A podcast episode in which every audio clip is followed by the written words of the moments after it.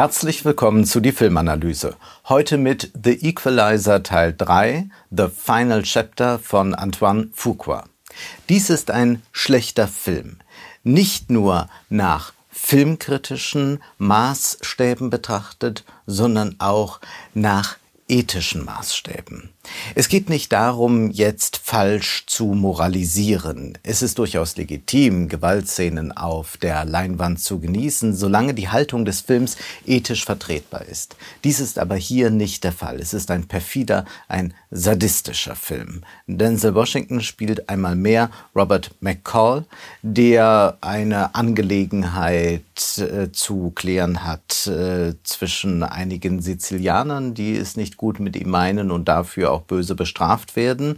Aber er erleidet auch Verletzungen und fast sieht es so aus, als würde er am Anfang des Films sterben. Aber er kann sich doch retten. Er kommt in die Hände eines Arztes, der sich um die Verletzungen kümmert. In einem Küstenort in Italien kommt er zur Ruhe und kann so langsam sich regenerieren. Zunächst spaziert er noch mit einem Stock durch dieses beschauliche Dorf mit seinen schrulligen, aber liebenswerten Einwohnern. Aber es zeigt sich sehr bald, dass dieses Idyll trügt, denn die Camorra treibt ihr Unwesen und terrorisiert die Bevölkerung. Und nun ist es eine Frage der Zeit, bis McCall wieder Kraft genug hat, um sich diesen Bösewichten entgegenzustellen.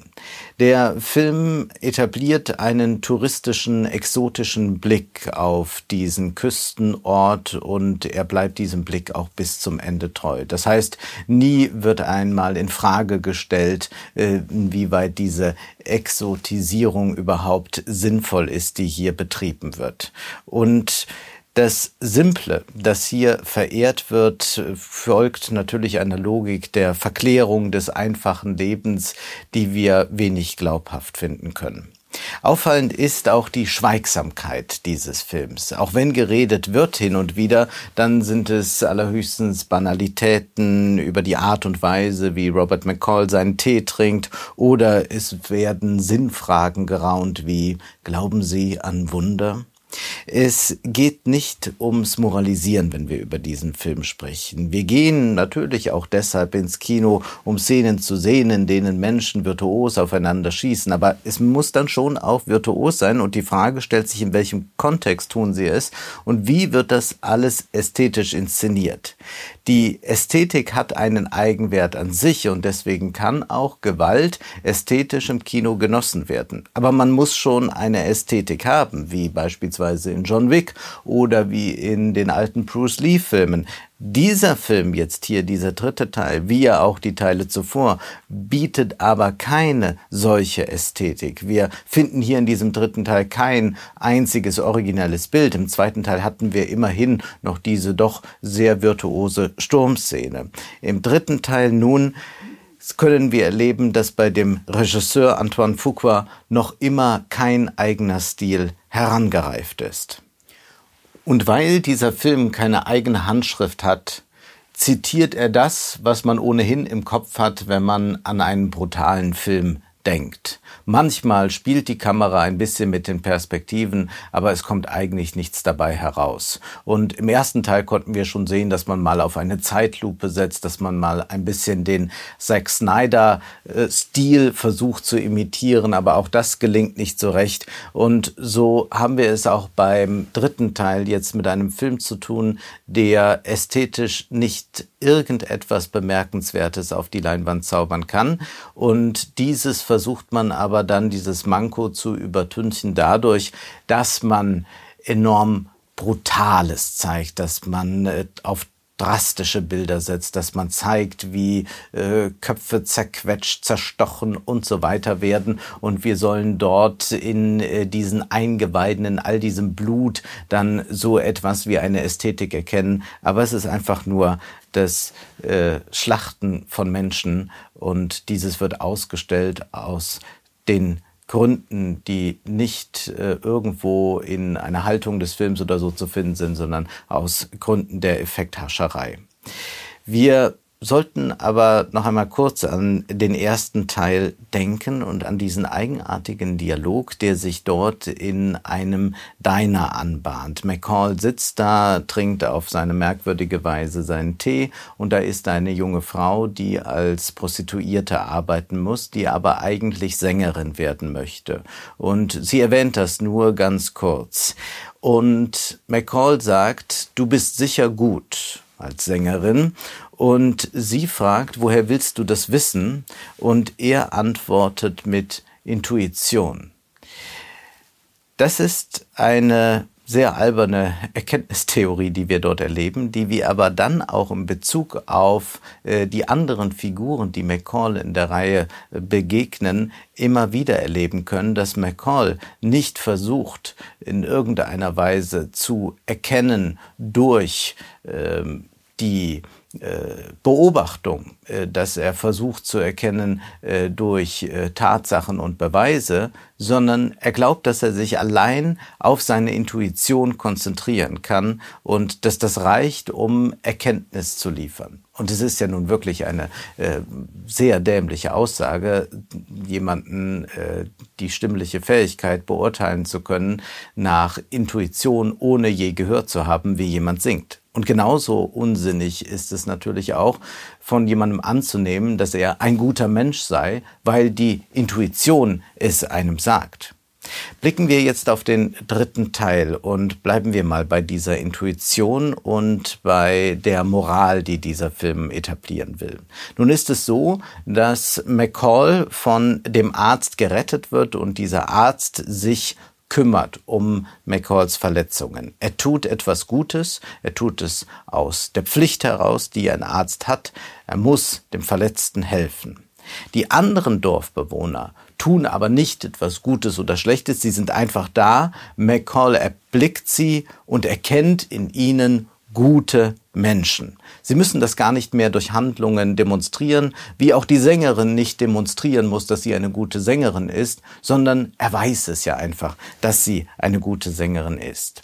Wir sind hier in einem sehr antiintellektuellen Feld angekommen. Hier genügt ein Blick, hier genügt ein Gesichtsausdruck und schon weiß man, wer gut oder schlecht ist. Und entsprechend sind dann auch die Mitglieder der Mafia inszeniert. Sie sind die Bösen, sie erscheinen wie Karikaturen und wir sollen als Zuschauer ihnen ins Gesicht blicken und genauso wie McCall erkennen, das sind die Bösen, noch ehe sie irgendeine Handlung verrichtet haben. Und tatsächlich handeln sie dann auch schlecht, so dass wir sagen können, ja, dies sind Menschen, die Böses tun. McCalls Wortkargheit soll dabei Weisheit ausstrahlen. Aber eigentlich müssten wir in seinem Kopfe die Lehre wabern hören.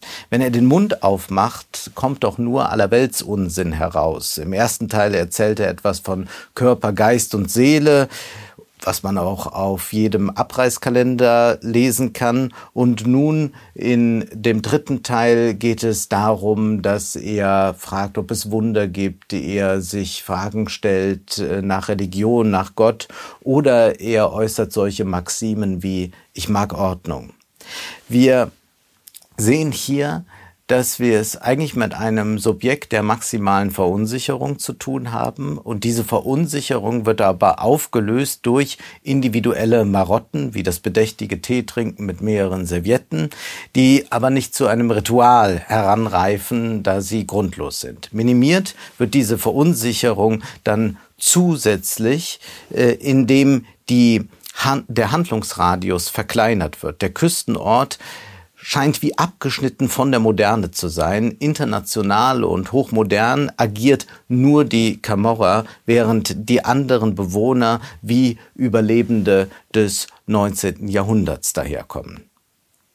Der Film sucht nicht nach einer Ursprünglichkeit, so wie Pasolini ja auch in Italien diese Ursprünglichkeit, die noch nicht vom Konsum, vom Kapitalismus überformte, finden wollte und Dokumentationen drehte, sondern dieser Film behauptet einfach, diese Ursprünglichkeit ist noch da. Er zeigt uns die Gesichter, er zeigt die lachenden Alten, die weise dreinblickenden Alten und wir sollen erfahren, ja, hier ist das wahre Italien, hier ist das Volk noch ganz bei sich, hier ist man noch ehrlich, aufrecht und gut. Nur Die böse Camorra steht dem Ganzen im Wege. Dazu passt die dominierende steingraue Farbgebung. Im Film wie Gestein ist auch das Volk unverändert, felsenfest und unverrückbar. Und wo sich nichts ändern kann, ist auch eigentlich ein Denken nicht vonnöten. Wir haben es mit einem reaktionären Film zu tun. Die Kommunikation funktioniert stark nonverbal über tiefe Blicke, über ein Lächeln oder einen grimmigen Blick. Und so können wir festhalten, dass sehr viel Heidegger in diesem Film steckt. Warum? Nun, Heidegger hat auch das äh, Nonverbale sehr stark gemacht. Er hatte auch die Idee, dass man eigentlich diese intellektuellen Diskurse fliehen muss, dass äh, man äh, diesen vielen Worten entkommen muss. Und dann gibt es diesen kleinen Text von ihm, warum bleiben wir in der Provinz? Und er schildert, er schildert dort eine Berglandschaft, äh, nicht mit einem touristischen Blick allerdings, sondern mit dem wahrhaftigen, wie er glaubt, wenn er dort arbeitet. Er sagt äh, immer wieder lässt ihn eine Bäuerin grüßen und dieser Gruß sei ihm im Prinzip wichtiger als jeder Artikel, der in einer Zeitung über seine angebliche Philosophie erscheint. Und dann endet dieser Text mit folgenden Sätzen. Neulich bekam ich den zweiten Ruf an die Universität Berlin. Bei einer solchen Gelegenheit ziehe ich mich aus der Stadt und auf die Hütte zurück.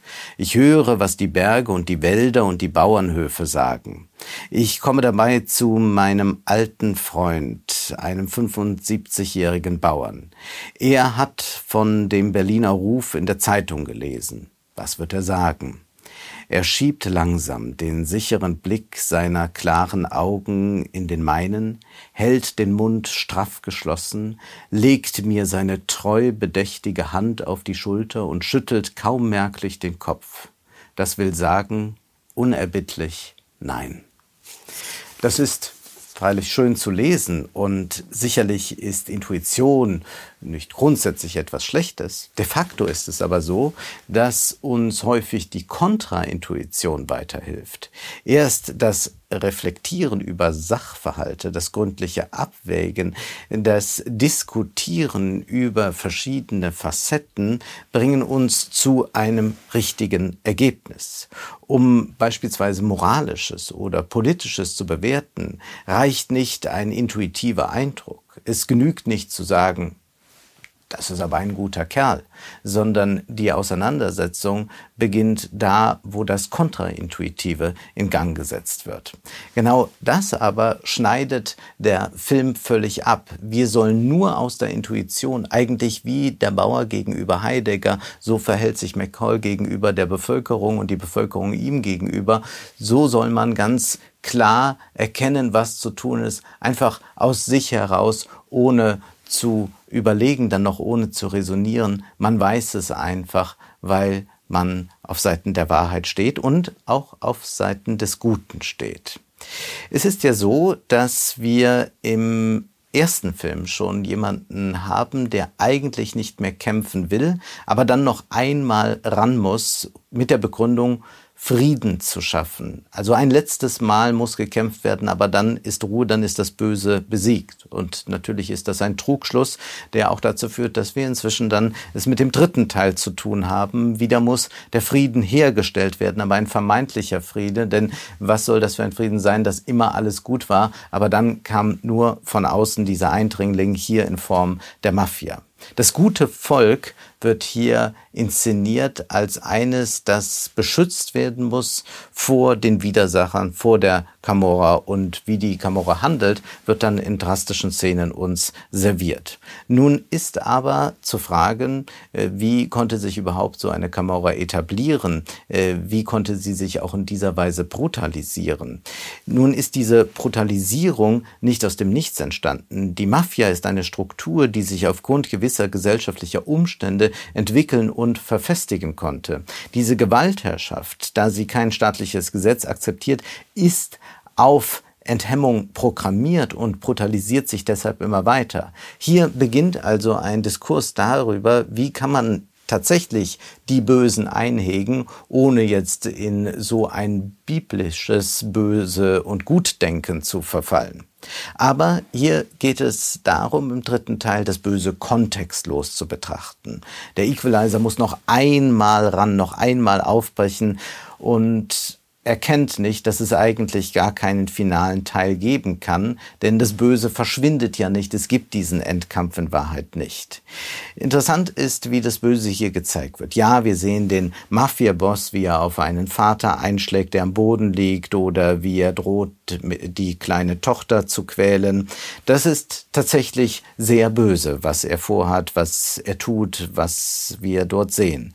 Aber sind die Camorra-Mitglieder, die der Film uns zeigt, zeigt, in der Weise böse, dass sie von Natur aus böse Menschen sind. Tatsächlich tun sie Böses, dabei sind sie sich aber ihres unmoralischen Verhaltens bewusst. Das Böse ist auch im Menschen mit angelegt, dem würde Immanuel Kant zustimmen, aber die Entscheidung, böse zu sein bzw. Böses zu tun, liegt ja in der Freiheit des Menschen. Es ist aber auch deshalb immer möglich, ein besserer Mensch zu werden, beziehungsweise niemand ist äh, ein Mensch, der völlig verloren ist. Und wie sehr das Böse in uns auch mit angelegt ist, haben Experimente wie beispielsweise das Milgram-Experiment gezeigt. Es hat sich gezeigt, wie rasch wir das böse Tun in uns freisetzen können. Daraus folgt aber, dass wir es bei den Camorra-Schergen nicht mit dem radikal anderen zu tun haben, das ausgelöscht werden muss, damit wir die Reinen, die Guten sein können. Auch wenn The Equalizer 3 hier einen Kampf der Guten gegen Satan heraufbeschwören möchte. Wir haben es hier stark, wir sind in Italien, mit biblischen Motiven zu tun, die aufgegriffen werden, die implizit und explizit zitiert werden. So versucht man tatsächlich einen Endkampf herzustellen, bei dem das Gute für immer siegen soll. Aber wie gesagt, dieses finale Kapitel kann es eigentlich nicht geben. Selbst der grausam handelnde Camorra-Chef ist ein Mensch, weshalb wir das Finale des Films anders betrachten sollten. Und vielleicht haben das viele auch genau so getan. Und möglicherweise war es zunächst die Intuition, die diese Interpretation eröffnet. Denn intuitiv haben wir mit Menschen, die gequält werden, Mitleid und das auch aus gutem Grunde. Denn was können wir eigentlich sehen? Das Finale läuft darauf hinaus, dass der Equalizer hart durchgreift, aber dann ist noch dieser eine letzte, der Oberboss, der muss zur Strecke gebracht werden. Es geht hier aber nicht darum, einen schnellen Schuss zu setzen, sondern darum, dass der Film noch einmal ostentativ ausstellt, wie sehr man einen bösen Menschen quälen sollte. Genau das tut der Equalizer. Er gerät an diesen Oberboss, es kommt zu einem Kampf und plötzlich ist dieser Mafia-Boss stark verwundet, unter Drogen gesetzt und so weiter. Und so sehen wir, wie dieser Mafia-Boss an der Seite des Equalizers auf allen Vieren durch die engen Gassen des Dorfes sich schleppt und irgendwie versucht nach Luft zu schnappen und dann elendig verreckt. Es gibt äh, dabei aber Parallelmontagen hin zu einer Marienprozession, die auch in diesem Dorf stattfindet. Da wird das gute Volk gezeigt, das zu Maria betet, das diese Prozession veranstaltet. Und man tut so, als seien hier die Guten und hier ist der letzte Böse, der nun auf dieser Straße verendet, eigentlich wie ein Tier. Aber man denkt natürlich, gerade weil schon alles religiös so aufgeladen ist, daran, wie Jesus gezwungen war, sein eigenes Kreuz zu tragen zur Hinrichtung, wie er sich schleppte durch die engen Gassen. Genau diese Bilder schimmern plötzlich auf. Und auch wenn diese nicht aufschimmern, dann sehen wir hier, wie ein Mensch gequält wird, der sicherlich sehr, sehr Böses getan hat und es auch tun würde, wenn man ihn nicht daran hindert. Aber plötzlich ist unsere Haltung dazu eine ganz andere. Wir, wenn wir nicht gänzlich unethisch sind wie der Film, nehmen also eine ethische Haltung zu dem ein, was wir sehen, sehen plötzlich die Perfidie in der Botschaft von The Equalizer Teil 3 und schrecken zurück vor dem, was wir sehen. Es ist eine sehr abscheuliche Szene, die da ausgestaltet wird. Wir warten, bis ein Mensch stirbt, wie wir das auch schon im ersten Teil erleben konnten, hier aber noch viel drastischer umgesetzt. Der Camorra-Boss ist ein schlimmer Übeltäter, aber nun wird er unfreiwillig vom Film zum Opfer stilisiert. Und das ist ja das Bemerkenswerte, dass so schlechte Filme wie Equalizer Teil 3 immer auch so etwas wie einen Überschuss produzieren können, dass also das Werk plötzlich doch ein bisschen klüger wird als die Macher, beziehungsweise das Werk sich gegen die Macher selbst stellt und wir plötzlich Mitleid haben. Oder wenn wir dieses Mitleid nicht empfinden, sollten wir uns fragen, inwieweit wir als Publikum sadistisch sind. Sind wir tatsächlich so sicher, dass wir nicht die Bösen sind, wenn wir es so sehr genießen, dass da ein Einzelner gequält wird? Wir können über die Frage, inwieweit dieses äh, Werk äh, unethisch ist, natürlich äh, nicht die Ästhetik ausblenden. Und dabei müssen wir über die Haltung der Kamera sprechen und damit ist buchstäblich gemeint, wie jemand die Kamera hält. Dieser Film arbeitet ganz stark damit, dass draufgehalten wird, dass die, die am Boden liegen, noch einmal explizit gezeigt werden, wie sehr sie leiden. Und das Interessante ist, dass das genau die Machart ist dieser äh, äh, Mafiabosse, wie sie umgehen mit der Bevölkerung, die sie terrorisieren. Auch sie treten nochmal die, die am Boden liegen. Aber die Kamera macht eigentlich auch nichts anderes mit den Camorra-Mitgliedern. Auch sie tritt noch einmal nach, auch sie schaut von oben noch einmal drauf. Und dabei wird besonders deutlich die Ideologie dieses Films, wenn das gute Volk inszeniert wird. Nicht nur als das betende, prozessierende Volk, sondern auch als das Volk, das sich freut, wenn der eigene Fußballverein gewinnt. Die Guten jubeln und auch McCall freut sich plötzlich. Das gute Volk, das vermeintlich ursprünglich ist, wird hier in aller Reinheit inszeniert, die fast schon ins Faschistoide mündet. McCall sagt, durch diese Menschen fange ich an zu verstehen, was wahrer Frieden ist. Aber es ist natürlich ein falscher Frieden. Es gibt bei McCall tatsächlich diese Idee der guten Tat. Und zwar, so enthüllt sich am Ende, war das ganze Motiv, das überhaupt dahin hineingeraten ist nach Italien, dass er äh, jemanden nachgehen wollte, der einen Pensionsfonds gehackt hat. Und äh, dieser Hack hat dafür gesorgt,